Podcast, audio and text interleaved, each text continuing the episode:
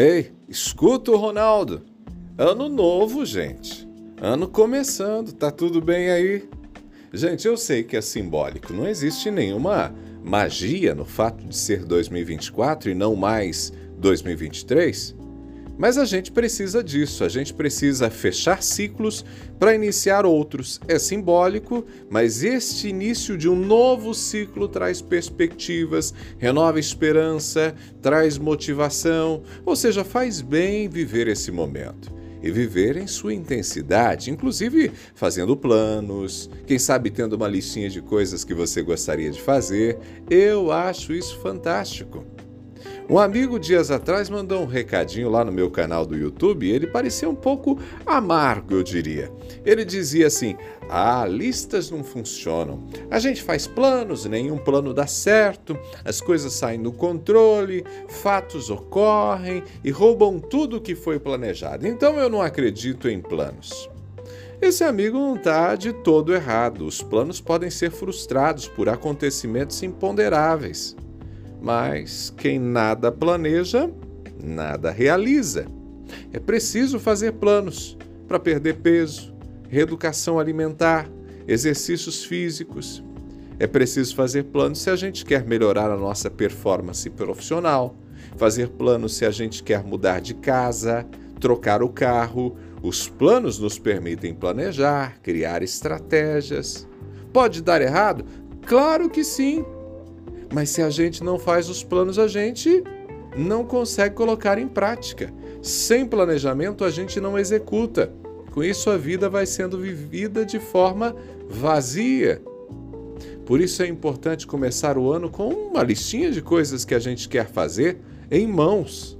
Além de ter a listinha, a gente tem que trabalhar também para fazê-la acontecer. Planos realistas, né, gente? É bom sonhar, é necessário, mas tem gente que viaja e aí se frustra. É vital diferenciar sonhos de fantasias.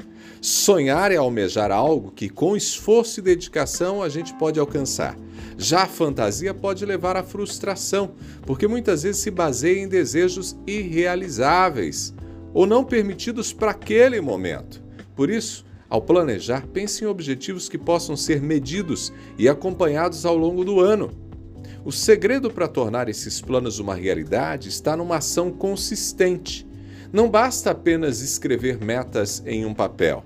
É preciso estabelecer metas, etapas, pequenos passos que levem gradualmente à realização desses objetivos. Por exemplo, se seu plano é melhorar na carreira, comece investindo em cursos, aprimorando habilidades ou até buscando novas oportunidades de emprego. Além disso, é fundamental aprender com os erros, ajustar os planos conforme necessário. Gente rígida, não ser flexível, né? Gente rígida tem dificuldade. A rigidez pode ser o inimigo do progresso, porque a rigidez paralisa. Então esteja aberto a mudar de rota se perceber que uma determinada estratégia não está funcionando. Outro aspecto importante é compartilhar seus planos com pessoas de confiança. Ter alguém para discutir suas metas e progressos pode ser um grande motivador. Essa troca de ideias, de experiências pode trazer novas perspectivas e até mesmo soluções para possíveis obstáculos. Lembre-se também de celebrar as pequenas conquistas. Cada passo em direção ao seu objetivo é um sucesso, merece reconhecimento. Por fim, é crucial manter uma atitude positiva não se trata de ser positivo e cego para o que está acontecendo, nada disso. Os desafios vão aparecer, mas a forma como você encara os desafios pode fazer toda a diferença. Ter fé, determinação, resiliência, uma avaliação criativa do que está acontecendo, tudo isso ajuda a impulsionar e superar as adversidades.